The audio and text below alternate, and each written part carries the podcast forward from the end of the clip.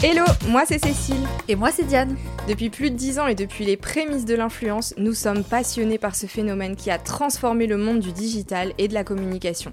Tellement passionnés que nous en avons fait notre métier, agent d'influenceur. Et c'est ainsi qu'on a fondé Talent Crush entre sœurs en 2017.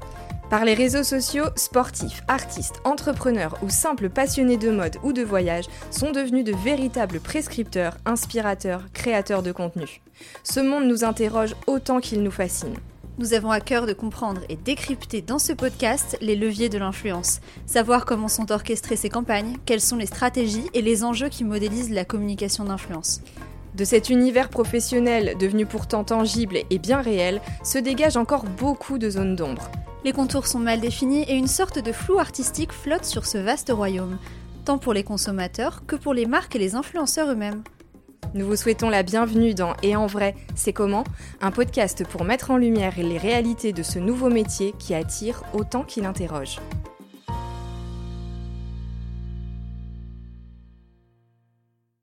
Bonjour Adrienne.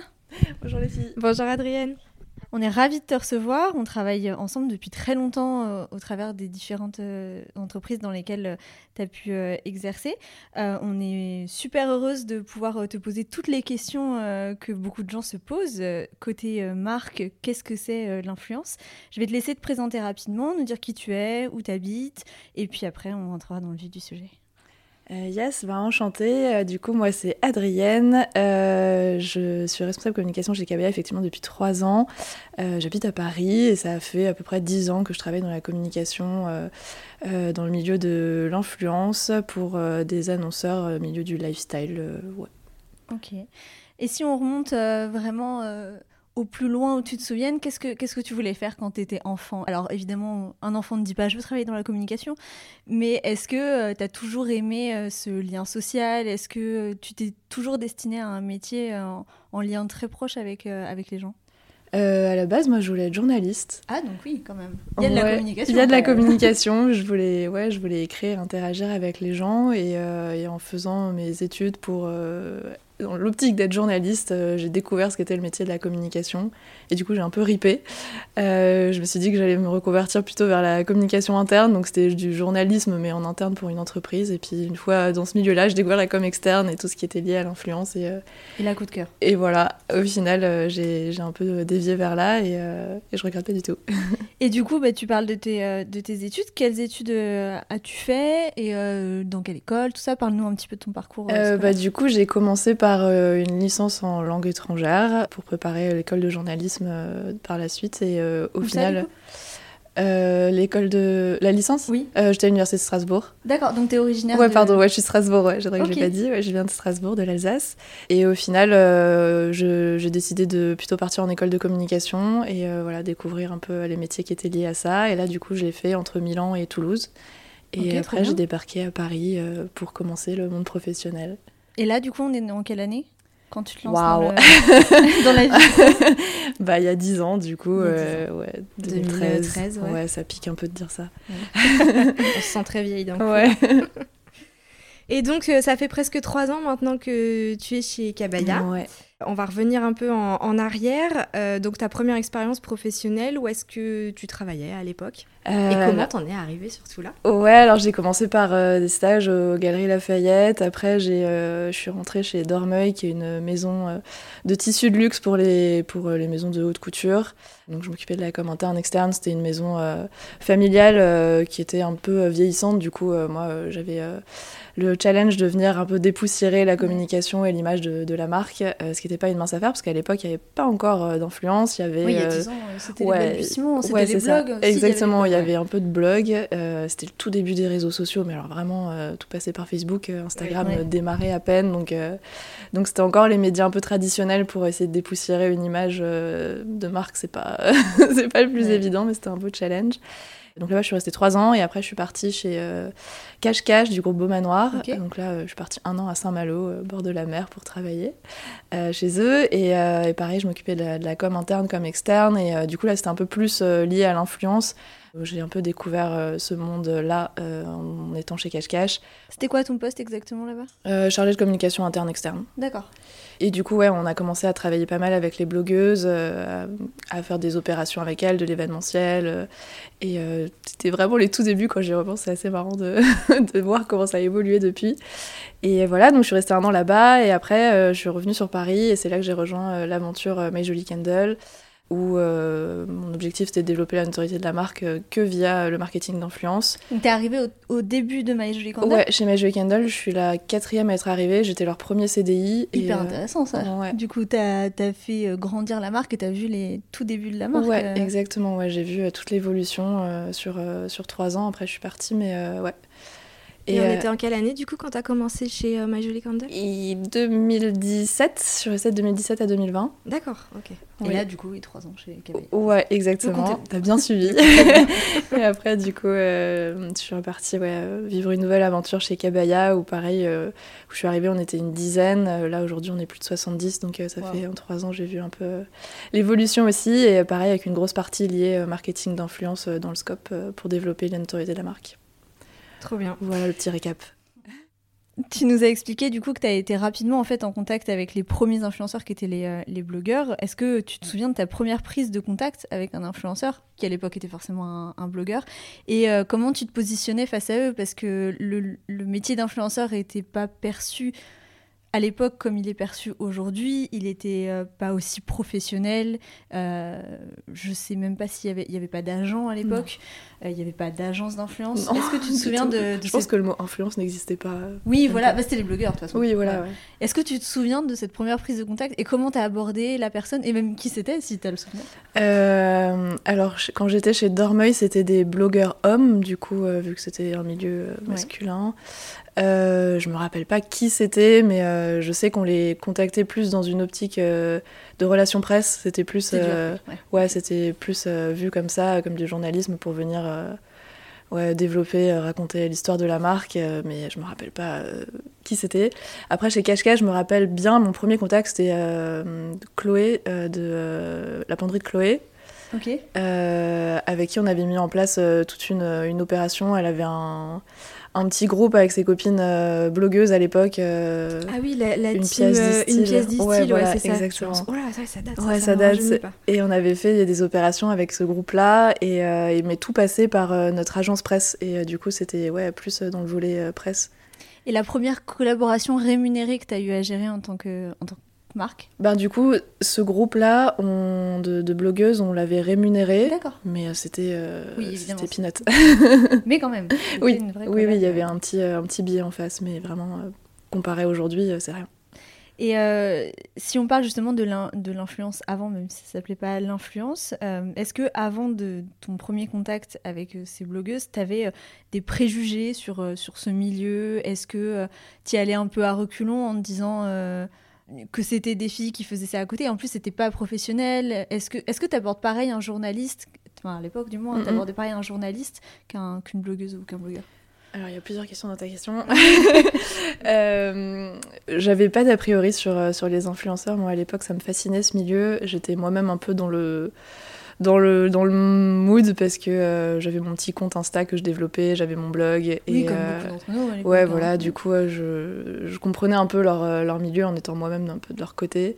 donc, j'avais pas du tout d'a priori, au contraire, pour moi, c'était des copines et j'échangeais avec elles comme un égal. Il y avait plus d'a priori du côté des responsables, forcément, des boss qui mm. se demandaient un peu qui étaient ces personnes émergentes est-ce que vraiment c'était un canal sur lequel miser ou c'était juste un tendance euh, passagère. Euh. Donc euh, c'était plus de ce niveau-là où il y avait un peu d'a priori. et après, non, je les contactais pas du tout de la même manière que des journalistes.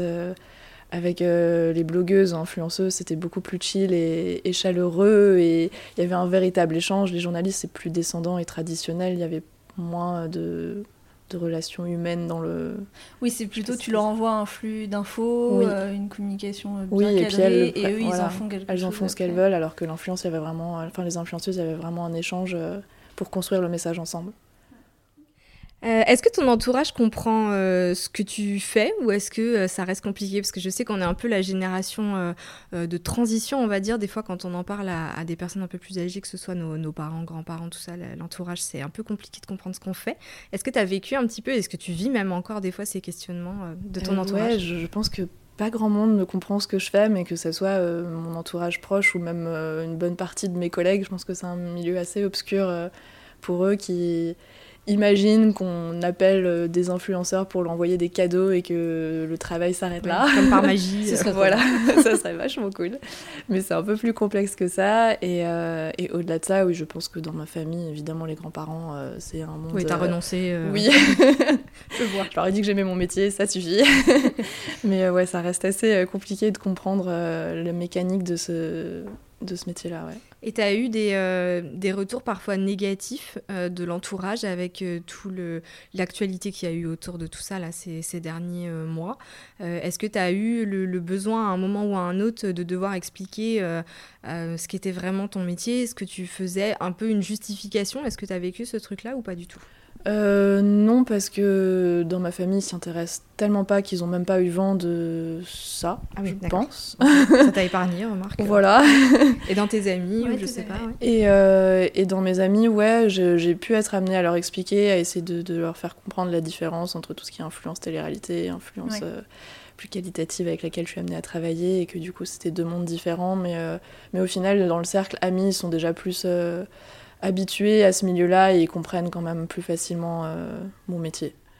Ouais. Maintenant, c'est un peu mieux connu du grand public. Euh, Dans ma génération, oui, voilà. c'est des mm. choses assez claires dans la tête des gens. C'est plus, euh, c'est plus les parents et les grands-parents qui peuvent ne pas comprendre et les boss qui peuvent être un peu réfractaires aussi en se disant oulala, là là, attention, il y a un bad buzz, peut-être qu'il faut qu'on revoie notre stratégie influence. Alors que c'est. Oui, alors qu'en fait tout va bien. oui, tout va bien. Oui, je, je, vois le genre. Mm. Tu as travaillé dans des secteurs qui sont quand même bien différents, on l'a dit, hein, tu as fait du prêt-à-porter, euh, de la déco, euh, après Kabaya, c'est du prêt-à-porter aussi, c'est de l'accessoire. C'est l'accessoire, ouais. Euh, est-ce que tu as toujours abordé les influenceurs avec lesquels tu as travaillé de la même manière ou est-ce que tu vois vraiment des... des... Parce qu'évidemment, ils ont chacun leur secteur d'activité, mm. leur, leur univers. Euh, est-ce que, euh, par exemple, une blogueuse, enfin aujourd'hui c'est plus une blogueuse, c'est une influenceuse mode, tu vas l'aborder de la même manière qu'une influenceuse maison déco euh, ou, ou, ou, pas du tout, il y a quand même des différences bien marquées entre les univers des talents? La manière dont je les aborde est assez similaire dans le sens où je la joue très chill et, et très très copain copain donc mon, mon approche est assez similaire avec tout le monde après c'est juste les je mets les arguments en face de, de l'influenceuse que je démarche. Si, si, je cherche une influenceuse dans l'univers euh, qui, est très sensible à tout ce qui est éco-responsabilité, ben, je vais lui mettre en face, moi, dans mon discours, euh, ben, toutes les valeurs euh, qui sont alignées à ça chez Kabaya, ce qui va pas forcément intéresser une influenceuse lifestyle quand je vais la contacter, ou je vais plus parler du côté tendance de la nouvelle collection. Donc, en ce sens-là, je m'adapte. Mais après, sur la tonalité globale du message, Ouais, en fait, là où je voulais t'emmener, et du coup, c'est ce que tu confirmes, c'est que la façon de parler à un influenceur, à un talent, elle est quand même bien différente de la façon dont tu parles à un journaliste. Tout à l'heure, tu disais, voilà, c'est un flux descendant, je leur donne les infos. Tu adaptes quand même moins ton discours. Alors, si, évidemment, au type de. Euh, de, médias que tu cibles. De médias que tu vas cibler, mais c'est quand même. Mais le message est très neutre. Oui, voilà. Alors que pour un talent, tu vas vraiment regarder son univers. Oui, c'est ça, tu vas mettre de l'émotion, de la relationnelle. Ouais. Ouais, donc il y a quand même une vraie différence. Euh, c'est, ça paraît limite euh, de métier, quoi. Je veux dire, euh, les, gens qui sont amenés à travailler avec des journalistes, je suis pas sûre qu'ils soient tous capables, sans explication, sans formation, de travailler avec des influenceurs. Ah oui, non, je pense pas. Et c'est pour ça que nous, on le dissocie aussi. On travaille avec une attachée de presse qui s'occupe de, de ce, cette branche-là. Et je suis très à l'aise avec le milieu de l'influence, mais beaucoup moins avec le milieu de la presse. Donc, ouais, c'est deux métiers différents. Ouais, c'est marrant parce qu'il y a pas mal de. Enfin, moi, je connais pas mal de, marques chez qui les deux sont groupés, en fait. Mm. La personne qui est en charge des influenceurs, elle fait aussi euh, du RP. Alors, c'est mon opinion, mais j'ai toujours trouvé ça un peu euh, difficile parce que c'est vrai qu'on s'adresse pas du tout de la même façon à des influenceurs qu'à de la presse. Euh, c'est deux milieux qui sont pas opposés, mais vraiment différents. Mm. D'ailleurs, moi, je me souviens d'une époque où vraiment les journalistes voulaient pas être assimilés aux influenceurs. Oui, il y, avait, cette petite guéguerre qui n'existe plus tellement aujourd'hui parce que maintenant les choses sont euh, établi. mais, dans euh, mœurs, ouais. ouais. Ouais, mais euh, je me souviens. Enfin, ouais, du coup, c'est vrai que pour moi, c'est mieux, c'est plus intelligent en tout cas de séparer les deux mm. pôles. Parce que c'est pas le même travail au final. C'est pas le même travail, c'est pas les mêmes prises de parole, c'est pas le même sujet qui intéresse. ouais, il y a plein de choses qui sont différentes et. Ouais. La façon de communiquer est vraiment différente, quoi. Ouais. On a parlé là depuis le, début du podcast de tous les talents avec lesquels tu avais pu être en contact et justement de ta manière de les aborder assez friendly. Euh, voilà, tu restes toi-même, t'es pas, pas très protocolaire et tout ça, et finalement c'est ce qui marche. Parce que nous, en tant qu'agent, forcément, on crée des liens avec nos talents. Est-ce que tu as créé des vrais liens avec certains euh, talents avec lesquels tu travailles au, travers des différentes entreprises Et, et c'est devenu vraiment euh, plus que du pro, quoi? T'as créé de l'affect avec certains? Ouais, ben, énormément, ouais. Ça fait quand même euh, six ans que je suis vraiment dans, dans ce milieu-là, et du coup, je, ben, on en vient à travailler avec tout le temps euh, le même cercle de personnes. Euh. et oui, il y a tellement de tellement d'échanges et on partage tellement de, de, messages et de WhatsApp tous les jours, toute la journée, que forcément on en vient à créer, à créer du lien. Et bah, comme avec vous les filles, comme avec My Sweet Cactus qui est maintenant ouais, qui est, la Marie qui est maintenant dans, euh, dans votre agence, euh, forcément, ça dépasse le cadre euh, du travail et c'est ça qui fait toute la beauté du métier et qui fait que la relation professionnelle marche aussi, aussi bien et qu'il y a autant de sincérité dans les, dans les contenus que l'influenceur peut créer derrière. Mais ouais, ouais, il y, en a, y en a pas mal avec qui ça a dépassé le cadre c'est assez propre à, notre milieu quand même, ça, je trouve. il doit y oui, c'est sûr que j'ai pas lié ce genre de lien avec des journalistes. Mm. Ouais, mais c'est vrai. Alors, je pense que ça se fait peut-être un peu plus dans le milieu euh, du skincare ou, euh, ou du, du make-up, mais c'est vrai que peut-être, hein, je dis, je, ne sais pas. Mais, euh, mais c'est vrai qu'au final, euh, c'est propre à l'influence, d'une façon générale, mm. ce lien. Euh, il y a aussi un peu, des fois, on se rend des petits services. ah bah oui. Enfin voilà, il y a des choses quand même un peu en off qui peuvent se passer parfois, qui sont pas négatives du tout, mais des choses... Au contraire, moi je sais que pendant le, le Covid, j'ai parfois sollicité euh, des marques pour certains de mes talents qui avaient une baisse de chiffre d'affaires alors que d'autres sont complètement exposés, mais voilà. Et j'ai pu solliciter des marques en disant voilà, euh, euh, c'est, est-ce que tu pourrais, est-ce que tu aurais des opportunités pour une telle, une telle? Et justement, avec toute cette relation qu'on avait créée depuis mm. des années, il n'y a même pas eu de sujet, ça a été tout de suite, bah, bien sûr, carrément, on fait un truc. Et en fait, je pense que c'est un métier qui est ultra relationnel, enfin ultra basé sur le relationnel, ça c'est sûr, mais contrairement à, à ce qu'on pourrait croire d'un point de vue extérieur où c'est un monde un peu superficiel etc. Mais vraiment pas, en tout cas, c'est pas comme ça que moi je le perçois, parce que j'ai l'impression que l'influence, on a été un petit peu, enfin, j'englobe vraiment tout le milieu, hein, côté marque, côté agence, côté talent, on a été un petit peu euh, pointé du doigt sur euh, plein de sujets par euh, par justement les journalistes, mm. par euh, tous les médias tradis, etc. Que du coup, ça a resserré les liens entre mm. tous les acteurs de ce milieu-là. Ouais, on fait bloc. Ouais, on a tendance à se rendre vrai, beaucoup service. Ce phénomène-là, ouais. Alors qu'on a l'impression que c'est un monde hyper superficiel où tout le monde se tire dans les pattes. ça existe sûrement. Je, je connais pas et tous les gens qu'on fait ce podcast. mais non, mais c'est ça. Mais non, mais tout à fait. Et je trouve ça intéressant de déconstruire ce truc-là en disant que non, que il y a de la bienveillance, il y a beaucoup d'humains. On se fait beaucoup de copines copains et au final, on, oui, voilà, c'est ça. Ouais, tout à fait. Alors moi j'aimerais bien qu'on rentre maintenant dans le vif du sujet, la secte Kabaya. Mais secte au sens euh, sympa du terme. Hein.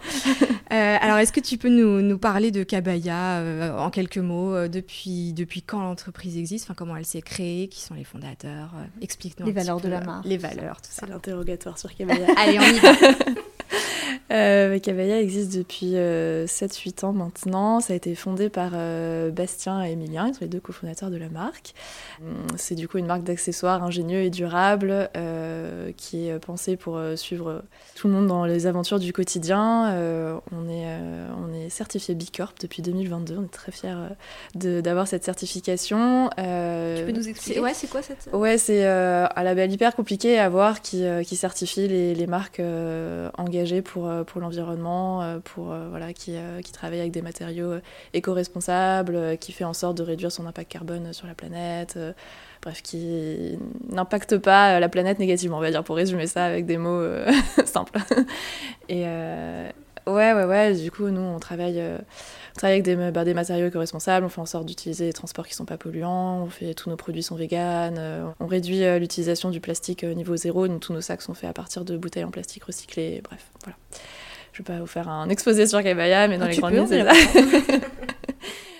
Euh, du coup, Cabaya, ça a été fondé par euh, Émilien et Bastien il y a un peu plus de 7 ans. Euh, Bastien, c'est un entrepreneur dans l'âme. Voilà, quand il avait 5 ans, il était déjà en train de revendre ses, ses chaussures à, l'école. Ah oui, ça s'invente pas, ça. Ouais, non, ouais. il a pas mal d'anecdotes sur ce milieu-là, c'est assez rigolo. Et, et, Émilien, lui, à la base, il est ingénieur et ils se sont rencontrés autour d'une bière un soir et ça a complètement matché. Et ils ont, il a rejoint Bastien dans son aventure, pour, de, son aventure Cabaya mais à la base, ils se connaissaient pas du tout et euh, ça a été un coup de cœur professionnel, si on peut appeler ça comme ça. Euh, et du coup, chez Cabaya, euh, l'ambiance elle est, elle est, plutôt sympa et ça se ressent pas mal dans notre communication. En fait, l'image qu'on essaye de, transmettre sur, sur la marque, elle est vraiment la même dans les bureaux. Nous, on a une, une, image de la marque un peu cool, genre bon pote. On a, les gens nous voient vraiment comme des copains. Et euh, voilà, on est très fan de, blagues nulles, euh, on se prend pas la tête, on a une image, une, communication hyper simple et hyper friendly, euh, et, on est vraiment comme ça dans notre quotidien au bureau, donc c'est assez cool, assez cool à vivre. Et c'est toi qui t'occupes aussi de la com interne, enfin de la com de Kabaya, par exemple le TikTok de Kabaya, c'est toi qui le, enfin c'est toi qui le chapote euh, C'est dans mon équipe, ouais. C'est dans ton équipe. Dans mon équipe, euh, ouais, dans mon équipe, on est on est quatre et, euh, et on s'occupe de tout ce qui est bon, du coup influence, mais événementiel, partenariat, réseaux sociaux, animation, retail, médias traditionnels, relations presse. Ouais, la totalité. Ouais, la totale de, dans le panel de communication. Quoi. ok. Alors pour ceux qui nous écoutent, je vous conseille vraiment d'aller suivre. Kabaya sur leur réseau et surtout sur TikTok, ils sont oui, c'est très très, drôle. c'est vraiment une entreprise où on s'ennuie pas à être abonné. Enfin, franchement. Euh, du coup, tu es là depuis, enfin, tu chez Cabaya depuis un petit moment euh, maintenant. Est-ce que tu peux nous parler de l'évolution que toi, tu as vue en, interne, euh, alors côté digital, mais aussi sur la croissance de l'entreprise d'un point de vue plus global, peut-être? Euh, ouais, bah, du coup, comme je disais, je suis arrivée il y a trois ans. On était une dizaine de, salariés à l'époque. Aujourd'hui, on est, on est plus de 70. donc, euh, en termes de structure, euh, ça a bien, bien évolué. On s'est, on s'est structuré et, et la croissance de, de, la boîte a explosé sur, sur ces trois dernières années c'est assez fou quand on, y repense. Euh, moi, je suis arrivée, il n'y avait euh, pas de pôle communication, euh, il y avait une page blanche que je devais remplir. C'était un joyeux bordel, c'était un très très beau challenge. Il y avait toute l'image de la marque à faire évoluer. Et aujourd'hui, trois ans après, on a un groupe de, de Cabaya Addicts qui est sacrément développé. on voit des sacs à dos partout dans la rue. c'est assez, assez dingue. Et du coup, c'est effectivement une, grande fierté de voir euh, comment euh, la notoriété de la marque euh, a pris de l'ampleur en, en, trois ans seulement. Tu as vraiment contribué, enfin, tu as fait ta part, quoi, donc c'est quand même chouette. Justement, j'allais j'allais exactement partir de la même chose en disant que tu as contribué à fond au développement de Kabaya et au final, au début, vous étiez peu nombreux, voire tu étais la seule à bosser sur la communication quand tu es arrivée? Euh, il y, avait, une stagiaire alternante et euh, il y avait Emilien du coup qui avait euh, les mains dans, dans la com. Et, et aujourd'hui, bah, tu chapeautes combien de personnes On est quatre. Voilà. est-ce que est-ce que tu prends le même plaisir? Est-ce que des fois ça te manque de pu être dans l'exécutif à fond alors aujourd'hui, ça me manque plus parce que c'est vrai que j'ai quand même été longtemps dans l'exécutif, donc euh, j'ai fait un peu le tour et c'est vrai que d'avoir euh, le volet euh, plus stratégique et prendre de la hauteur, réfléchir long terme, c'est aussi très satisfaisant. c'est voilà, d'autres d'autres problématiques, mais c'est aussi hyper intéressant et j'ai une équipe pour gérer l'opérationnel au quotidien et, et c'est très cool aussi comme ça. Donc après, j'avoue qu'on a un peu de mal, nous, en tant qu'agent. Je te sollicite encore beaucoup parce oui, c'est vrai que très habitué à. Pour le volet de l'influence, j'ai beaucoup de mal à lâcher, euh, le bébé parce qu'effectivement, c'est. C'est le relationnel. Ouais, voilà, c'est le relationnel. Je me suis construite dans ce milieu euh, pendant six ans et les relations, ouais, les relations que j'ai créées avec les gens euh, sont hyper importantes pour moi, donc j'ai du mal à lâcher le bébé, effectivement. Ouais, même si tu essayes des fois, on voit, tu Oui, oui. c'est nous qui sommes mauvais élèves. Ouais, c'est nous, c'est nous. Est-ce que tu peux nous raconter une journée type chez Kabaya C'est comment travailler chez Kabaya Il n'y a pas de journée type chez Kabaya. On sait à quelle heure on arrive, on sait pas euh, à quelle heure on repart parce qu'à tout moment on dégaine un apéro surprise en fin de journée. Donc, ah. euh, c'est pour des bonnes raisons du coup. Oui, c'est pour des bonnes raisons. Donc euh, on sait pas trop jusqu'à quelle heure on va être au bureau. Mais il n'y a, pas vraiment de, journée type. Il y a, tellement de projets, il y a tellement de, trucs de dernière minute qui peuvent nous tomber sur la tête, des, des idées qui sortent comme ça à droite à gauche. Donc, donc on est vraiment sur mille projets en même temps et, et c'est ça qui fait le le, kiff de, bosser dans cette boîte, c'est qu'il n'y a aucune journée qui se ressemble et, et on est perpétuellement. Pas répétitif, quoi. Pas du tout. Et si tu devais expliquer ton travail, alors on parlait tout à l'heure des grands-parents, des parents, si tu devais expliquer ton travail, je, là c'est un challenge, en, quelques phrases, déjà essayé, mais... à peu près ce que tu fais, pour que les gens comprennent et puissent se projeter. Parce que oui, il n'y a pas de journée type, ça je te, crois à 100%, parce que je pense que dans ce milieu-là, il n'y a pas de journée type. Mais euh, qu'est-ce, que, que tu vas faire? Et puis, et puis tu parlais des quatre personnes qui composent ton équipe. Euh, quels sont les postes de chacun euh, Quelles sont les missions de chacun? C'est hyper intéressant de savoir comment tu divises en fait. bah, alors au sein de mon équipe, comment c'est divisé? Moi, je m'occupe plus du coup de tout ce qui est stratégie de communication, l'organisation des campagnes et OP de com, euh, gestion du budget, euh, m'assurer que la plateforme de marque est bien euh, respectée, tout ce qui est tone of voice. de l'influence aussi, parce que j'ai du mal à lâcher le bébé. N'hésite pas à expliquer quand, quand tu utilises des termes, parce que s'adresse à tout le monde, c'est hyper intéressant. Je pense que les gens vont me poser la question. Donc, bah, en gros, c'est moi qui m'occupe de rédiger tous les textes qui vont être utilisés sur les différents canaux de communication et qui doivent être alignés avec l'image de, de, marque. Euh, voilà, ça explique. Ouais, et la, plateforme, et la plateforme de marque, tu peux expliquer ce que Ouais, la plateforme de marque, euh, très concrètement, c'est un gros, euh, un gros document qui regroupe toutes les valeurs et toutes les informations utiles qui font le, la base de la marque. L'ADN de la marque. Voilà, l'ADN de la marque. Du coup, dedans, il y a, y a, les valeurs, il y a l'ambition, les objectifs, il y a la cible. C'est ce qui permet, du coup, en fait, que toutes les prises de parole de Kabaya, soit, au travers des journalistes, soit au travers d'influenceurs, soit directement vous, soient toujours cohérentes et qu'il n'y ait jamais un, un, message qui soit passé, qui soit qui Oui, c'est ça, c'est un peu le doc de référence euh, pour tout ce qu'on fait. On se réfère à cette euh, plateforme de marque pour s'assurer qu'on est aligné avec qui est Kabaya et qu'on n'est pas en train de taper à côté et de faire un truc qui ne nous ressemble pas. Ok, donc ça c'est pour ta partie à toi Oui, après dans mon équipe, du coup, j'ai euh, une chargée de communication qui, elle, s'occupe de tout ce qui est influence. On aime bien euh, les prénoms, nous. On elle s'appelle Maureen. Maureen elle s'appelle Maureen. Euh, elle s'occupe du coup de l'influence, de, des partenariats, de, des relations presse et d'animer le blog aussi. Après, on a Elena qui s'occupe euh, des réseaux sociaux, donc euh, notre Instagram, notre Facebook, notre TikTok. C'est elle euh, que vous devez toutes les blagues sur TikTok. Idées loufoques. Oh, exactement. qui s'occupe aussi du LinkedIn. Et on a Eva, notre alternante, qui elle va s'occuper plus de la micro-influence, de l'influence pour animer le réseau retail, donc qui fait venir des influenceurs en boutique et qui s'occupe de, de, nous aider sur toute l'organisation opérationnelle des, des, des projets divers peut avoir et qui ne manque pas. une team de filles, quoi. Oui, une team de filles, c'est vrai. J'ai toujours travaillé qu'avec des filles dans, dans ce milieu-là. C'est vrai qu'il y a plus de filles dans ce milieu-là. C'est assez féminin, ouais. Le milieu euh, digital influence, c'est assez féminin. Et est-ce que tu peux nous enfin, expliquer pour les auditeurs euh, la différence entre ce que fait Eva, donc l'influence retail, et euh, ce que fait Maureen, qui elle plus est dans les collaborations marques en fait, et qui ne concerne pas forcément les magasins? Ouais, bah du coup, en fait, nous, chez Kabaya, on a une une très forte croissance en termes de développement euh, retail. On ouvre des boutiques euh, à foison. Vous en avez combien là actuellement? Aujourd'hui, on en a 19. Ah oui, on ah ouvre une samedi là. Euh... Félicitations. merci, on ouvre à Toulouse. Donc d'ici la fin de l'année, on devrait en avoir 25 euh, et on pense, enfin, on vise 50 boutiques à fin 2024. Voilà, c'est une croissance euh, assez importante et, euh, on a besoin euh, de quelqu'un qui puisse suivre en, push influence derrière.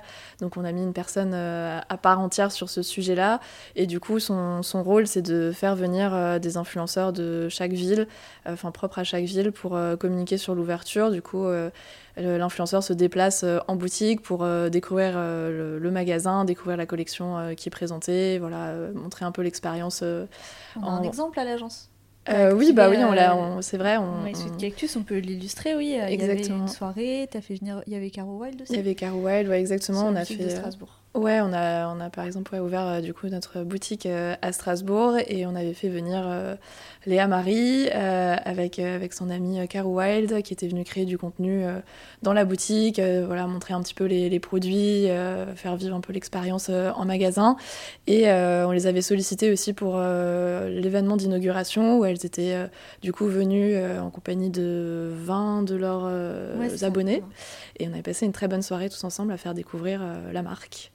Donc ça, c'est quelque chose qu'on fait assez régulièrement sur chaque boutique et forcément, ça prend du temps. Donc Eva s'occupe de ça de manière dédiée. Et Maureen, de son côté, elle, c'est plus l'influence qui va être lié à des, campagnes euh, mensuelles pour chaque lancement produit, chaque temps fort dans le, dans le calendrier, par exemple la fête des mères, la rentrée, Noël, où on a besoin de pousser un peu des idées cadeaux. Et du coup, là, c'est elle qui organise euh, ces campagnes-là euh, avec des influenceurs sur tout le territoire.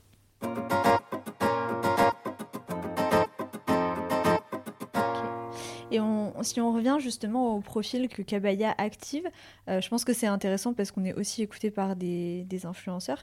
Qu'est-ce que tu cherches chez les profils que tu actives et comment est-ce que tu fais tes castings? Est-ce que euh, tu nous as dit que tu travaillais fréquemment avec les mêmes personnes, forcément parce que la confiance s'installe et puis tu connais les gens, mais euh, est-ce qu'il il y a quelqu'un de ton équipe ou peut-être toi qui, qui, est constamment en veille des nouveaux profils, notamment avec l'émergence, enfin c'est ce qu'on peut encore parler d'émergence de TikTok, enfin l'explosion plutôt de TikTok euh, où il y a une multitude de nouveaux euh, talents qui sont, euh, qui sont apparus sur la scène de l'influence. Comment justement tu, tu, te tiens toujours à la page et puis comment tu choisis tes, tes talents? Alors ouais, effectivement, on a une base de talents qu'on réactive très régulièrement parce que oui, il y a la confiance qui est là, ils connaissent bien la marque, c'est voilà, c'est très naturel. C'est c'est fluide. Ouais. même auprès de leur communauté, ils ont l'habitude d'être de, de, voir Kabaya dans le quotidien du talent. Du coup, c'est vrai que ça, ça, fonctionne bien.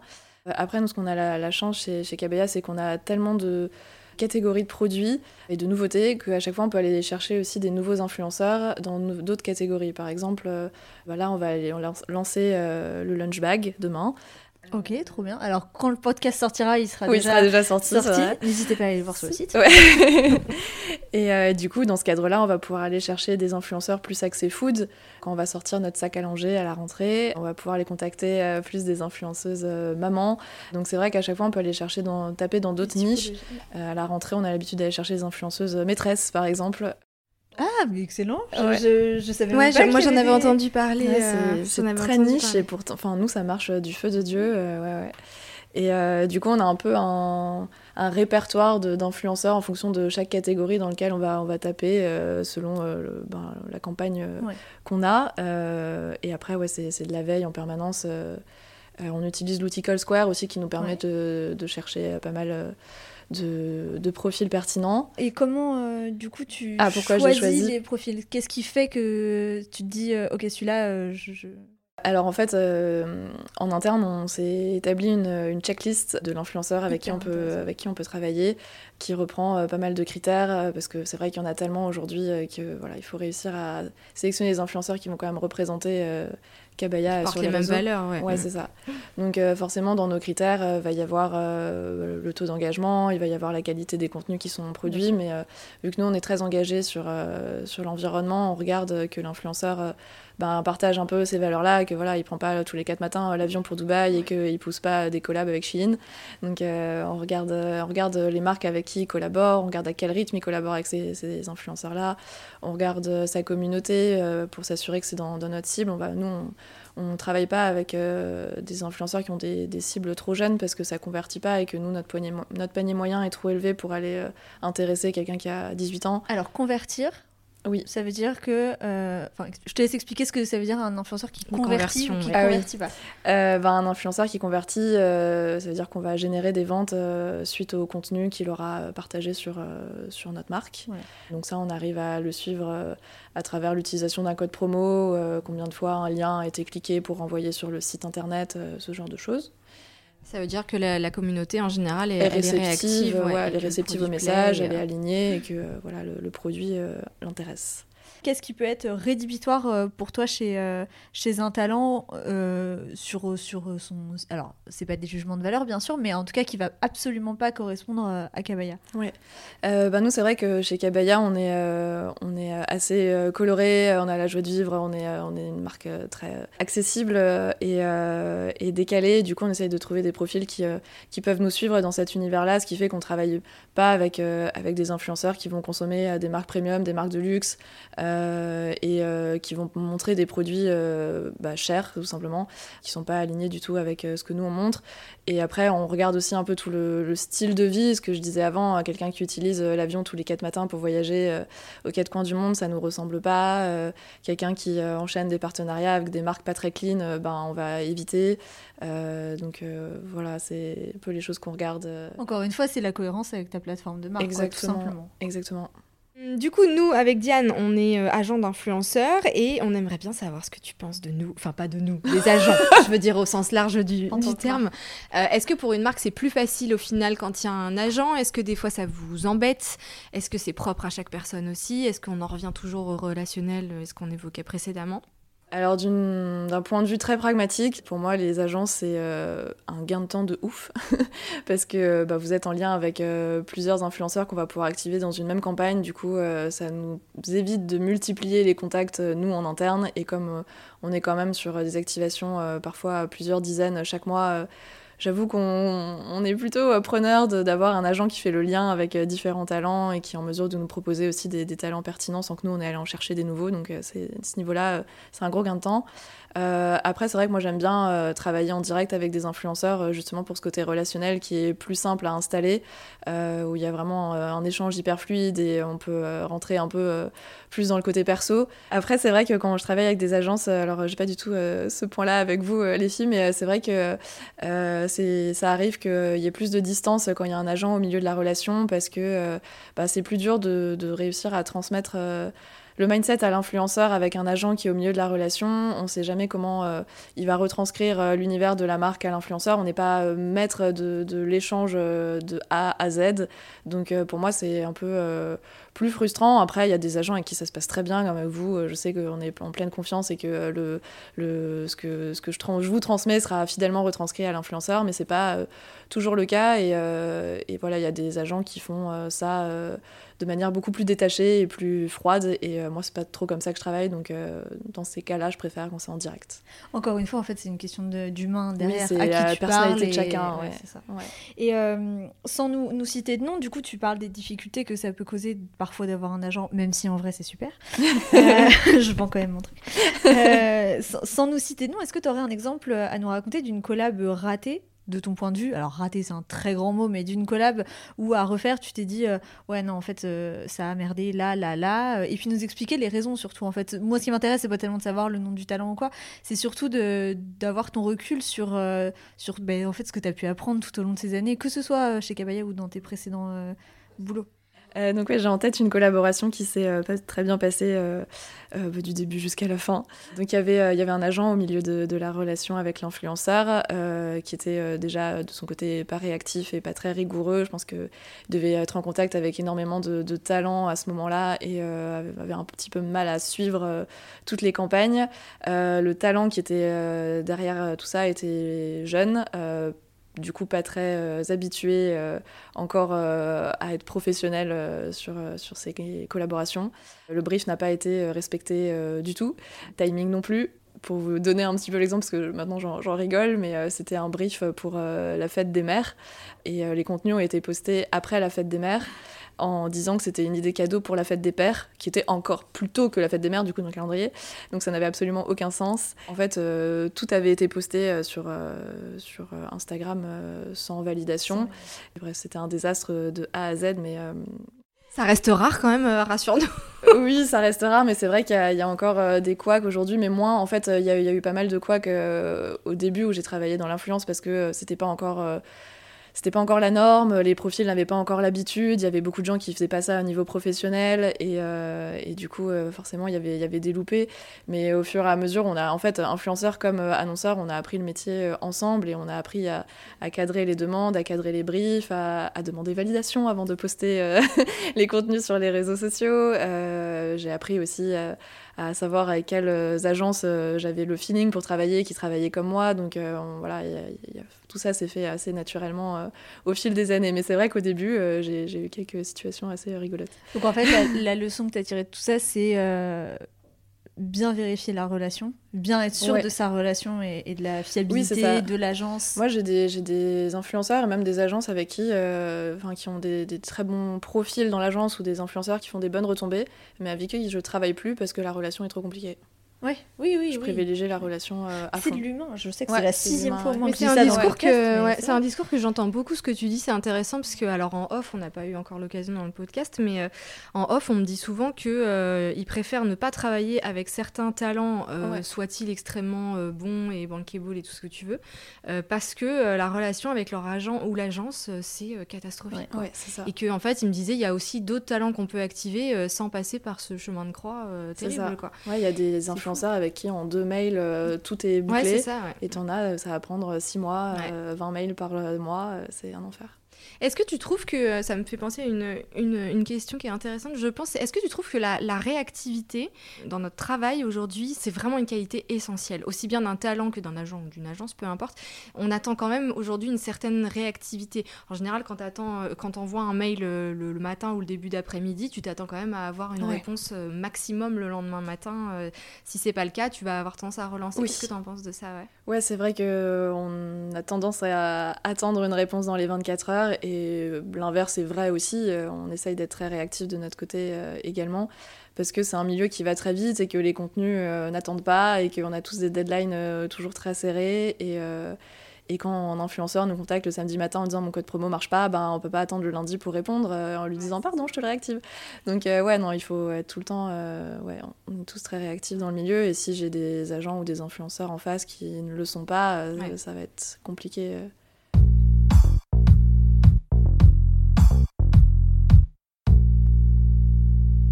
Coup, j'ai une question qui me vient. On en avait parlé dans de, précédents podcasts qu'on a fait avec des talents, de euh, justement la séparation vie pro-vie perso, qui pour le coup, quand tu es influenceur, euh, n'existe quasiment pas, ou ça dépend des talents, mais en tout cas, c'est les réponses qu'on a eues pour l'instant sur les podcasts qui sont déjà en ligne. Et du coup, ben, je m'interroge parce que là, c'est vrai que tu parles mm. de, du samedi matin. Oui, si la nana fait, euh, fait sa story euh, le samedi et que son code promo marche pas et que la communauté lui dit, ben, forcément, nous, agents mm. ou, la fille en direct, va te solliciter euh, le week-end. Comment tu gères, du coup, toi qui es amené aussi à, être sollicité le soir Tu as, des accès aussi de chez toi, tu peux avoir accès c'est ça. Comment tu gères la séparation vie pro-vie perso et, et, comment tu le vis aussi? Est-ce que ça te saoule des fois? d'astreinte en fait, un peu tout ça. Quoi. Ben en fait, il n'y a pas de séparation vie pro, vie perso non plus. Alors après, moi, je suis pas non plus sollicitée tous les quatre matins euh, le week-end, mais il faut quand même rester en veille, effectivement, euh, pour s'assurer euh, que les contenus sont, sont, bien postés et que les retombées sont bonnes. J'ai toujours un œil sur, sur mon Insta le week-end mm. et le soir, donc ouais, je décroche quasi jamais.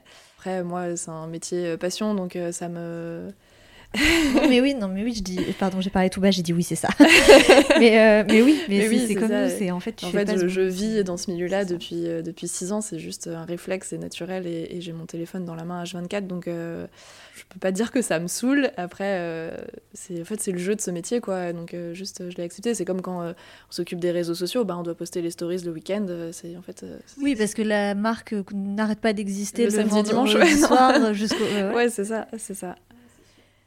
Euh, ce qui serait intéressant aussi, on a parlé de la séparation vie pro-vie perso, ce serait d'avoir ta vision perso sur le monde de l'influence en général et ta vision pro sur le monde de l'influence. Parce que évidemment, Kabaya ne pense pas la même chose du, de l'influence que Adrienne. Euh. Euh, alors moi, ma consommation de l'influence à titre perso, elle est, elle, est, horrible. je suis influençable fois 1000.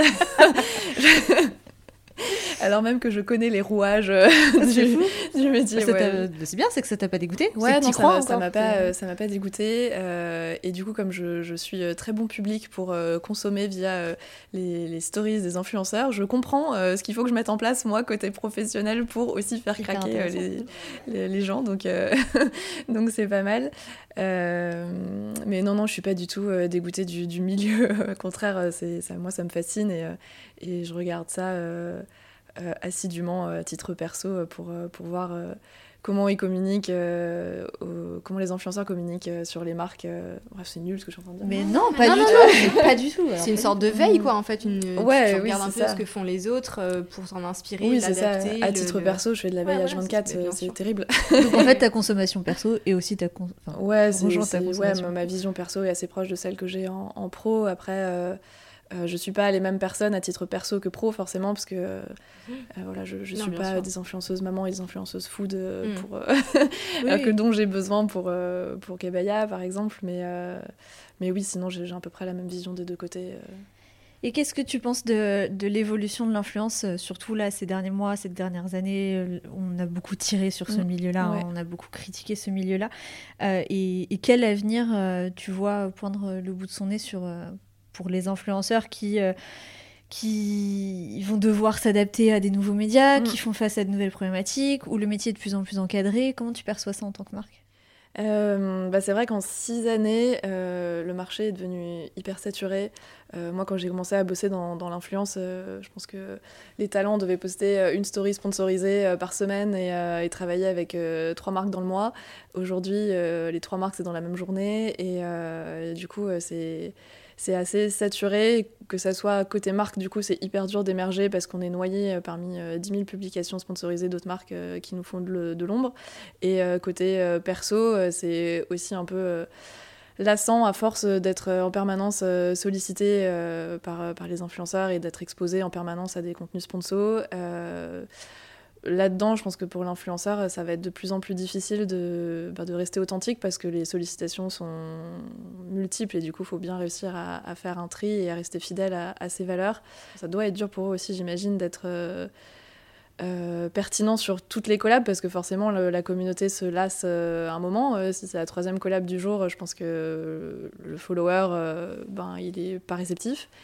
En fait, euh, l'avenir entre influenceur et, et marque, et j'ai déjà vu ça un peu euh, s'installer sur les dernières années, c'est que la relation, elle doit être euh, de plus en plus sincère et, développée sur le long terme. Les, one-shots en mode téléachat, clairement, voilà, j'apprends rien, ça fonctionne plus.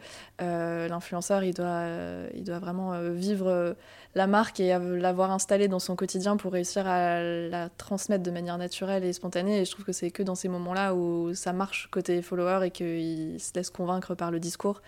Euh, et, je trouve que le côté consommateur, on est aussi vachement plus sur la défensive et on, est, on est tous beaucoup plus méfiants en se disant Ah, vas-y, euh, il est en train de dire ce message juste parce que c'est le, brief de la marque et il le lit bêtement. on est mieux informé aussi. Donc ouais, c'est ça, on est mieux informé. Et du coup, pour l'influenceur, c'est aussi un sacré challenge de, continuer à avoir la confiance de, de ses abonnés. Est-ce que tu penses qu'aujourd'hui, un influenceur doit être multiplateforme, multicasquette, être présent sur Instagram, sur TikTok, éventuellement avoir un blog, etc. etc. Et c'est ça qui aujourd'hui intéresse les marques et du coup, si on parle d'avenir, va intéresser euh, de plus en plus les marques.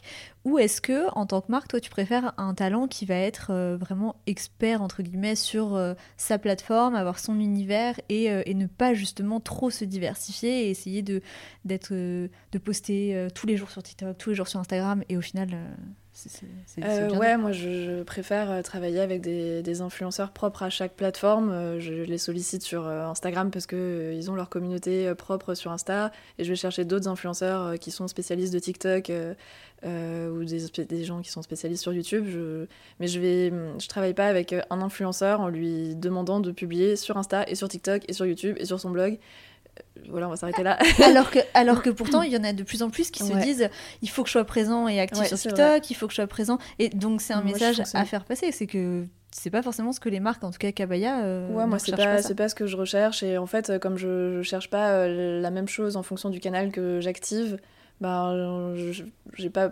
Oui, un profil qui va être pertinent sur Insta. Ouais, le sera pas forcément pour moi euh, sur TikTok et j'irai chercher un autre profil qui le sera plus, qui est habitué à TikTok.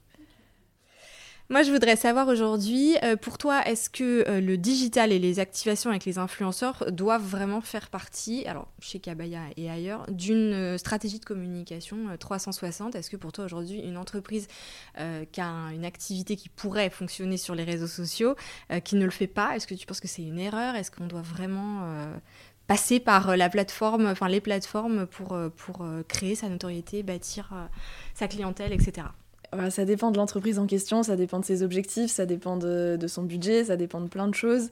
Mais, mais effectivement, si, si, ça peut matcher avec, ce qui est proposé sur les réseaux sociaux et qu'on a le budget, c'est quand même assez important aujourd'hui d'être présent dans, ce milieu-là. après, ça dépend vraiment les attentes de, la marque. Moi, je sais que Enfin, si euh, aujourd'hui on me disait euh, fais de l'influence pour euh, faire de l'acquise, je dirais que c'est plus le média à activer. Si on me dit fais de l'influence parce que je veux véhiculer les valeurs de la marque et développer la notoriété de la marque, là je dis ok go, on y va. Mais donc je serais pas tranchée à 100% en disant oui c'est absolument essentiel, mais ça, ça, dépend un peu de, des attentes derrière. Ouais, est-ce que tu peux nous expliquer du coup ce que c'est l'acquisition euh, ouais, bien sûr, bah, c'est euh, du coup d'aller euh, chercher des, des, nouveaux clients et euh, de, de, faire simplement du business à travers des activations influence. Donc ça, c'est la fameuse différence entre les influenceurs commerciaux, on appelle en tout cas nous, et les influenceurs image, notoriété. Aujourd'hui, donc toi, tu, tu dis que chercher uniquement de l'influence commerciale, c'est c'est fini, ouais. C'est fini. Aujourd'hui, euh, le marché est trop saturé et euh, c'est trop euh, installé. En fait, il y a aujourd'hui l'influence, bon, forcément, les prix, depuis que ça a commencé à s'installer, ont explosé. Donc, les investissements en influence sont quand même assez importants et la conversion derrière, générée par les influenceurs, a quand même bien diminué. Donc l'un dans l'autre, c'est euh, quand même assez difficile d'émerger euh, si on s'appuie que sur de l'influence et il y a des gros budgets à mettre et on récupérera pas son notre argent derrière. Donc euh, pour moi, c'est plus un canal d'image aujourd'hui. C'est devenu un média tradi en fait. Enfin, ça rejoint davantage l'utilisation d'un média tradi plus qu'avant où c'était un canal commercial quoi. Ouais. Ouais, on peut dire ça. Après, euh, tradi, j'irai pas jusque-là parce qu'il euh, y en a quand même plus de souplesse, plus de répétition et les budgets sont quand même un peu en dessous d'une activation télé. Mais... Évidemment. Mais en tout cas, on est plus sur de la notoriété, de l'image, comme à la télé, comme en radio. Euh. Oui, après, il reste quelques influenceurs qui vont avoir. des, des, bonnes retombées, heureusement. Il y en a qui nous permettent de lier les deux, mais c'est pas ma première ligne, c'est pas mon premier objectif. quoi.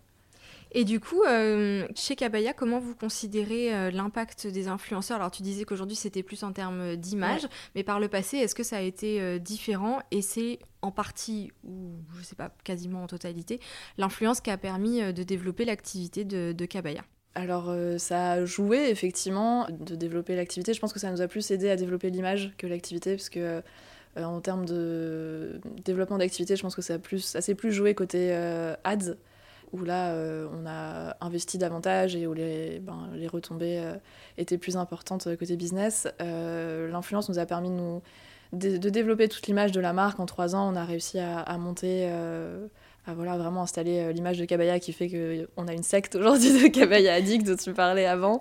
Et ça nous permet de relayer tous les messages, toutes les valeurs autour de l'éco-responsabilité, chose qu'on n'aurait jamais pu transmettre si on n'avait pas euh, travaillé avec tous les influenceurs qui allaient eux-mêmes transmettre ce message-là à leur communauté. Donc euh, en ce sens-là, oui, ça nous a aidés. Finalement, c'est devenu un canal de communication pour encore plus appuyer euh, ta plateforme de marque et, et puis créer des, des, occurrences aussi sur Kabaya quand les gens. Ça donne de la légitimité aussi sur ce message-là. parce que forcément, si l'influenceur est reconnu auprès de sa communauté pour tel ou tel message, bah, si toi tu t'y associes, tu deviens aussi légitime à véhiculer ce message-là. Donc ouais.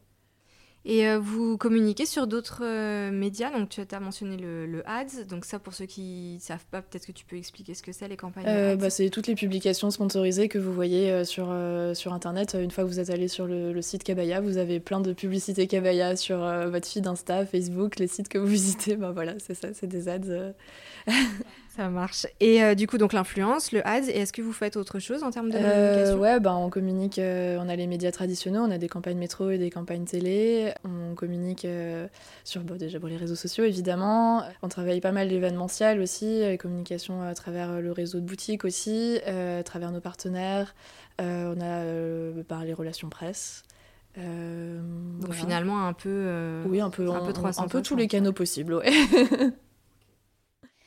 On arrive à la fin, à la fin du podcast. Euh, j'aimerais euh, te poser euh, évidemment la question fatidique. À quoi ressemblera Kabaya dans 5 ans si tu as ta boule de cristal avec, avec toi bah, dans Vers quoi ans, vous tendez en tout cas Dans 5 ans, on sera la première marque de, sac à dos en France et en ah Europe. c'est sûr, évidemment. c'est l'objectif.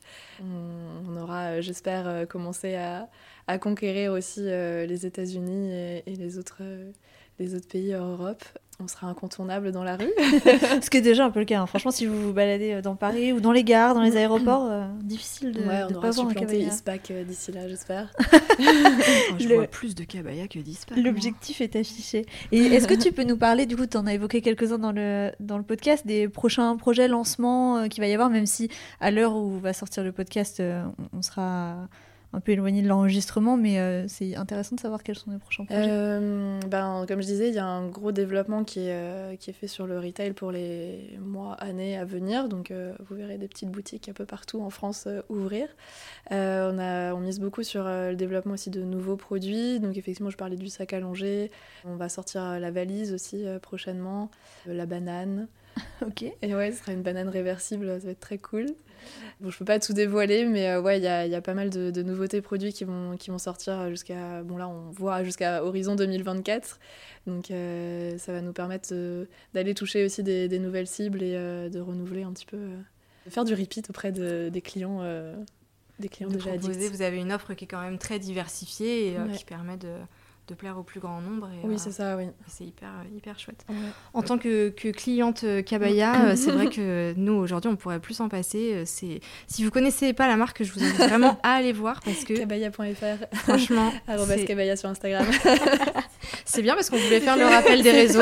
ah, pardon, Donc elle vient de le faire, c'est parfait. Et vous avez aussi dans la description du podcast.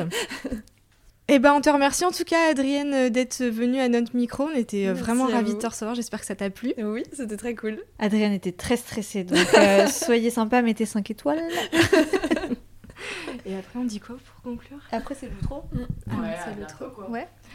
Ah Ouais, bah ouais. Mais il À- n'y a pas besoin, c'est dans l'outro. non Oui, bah comme ça, ça permet qu'on. On dit à bientôt parce que Léa veut qu'on dise à bientôt.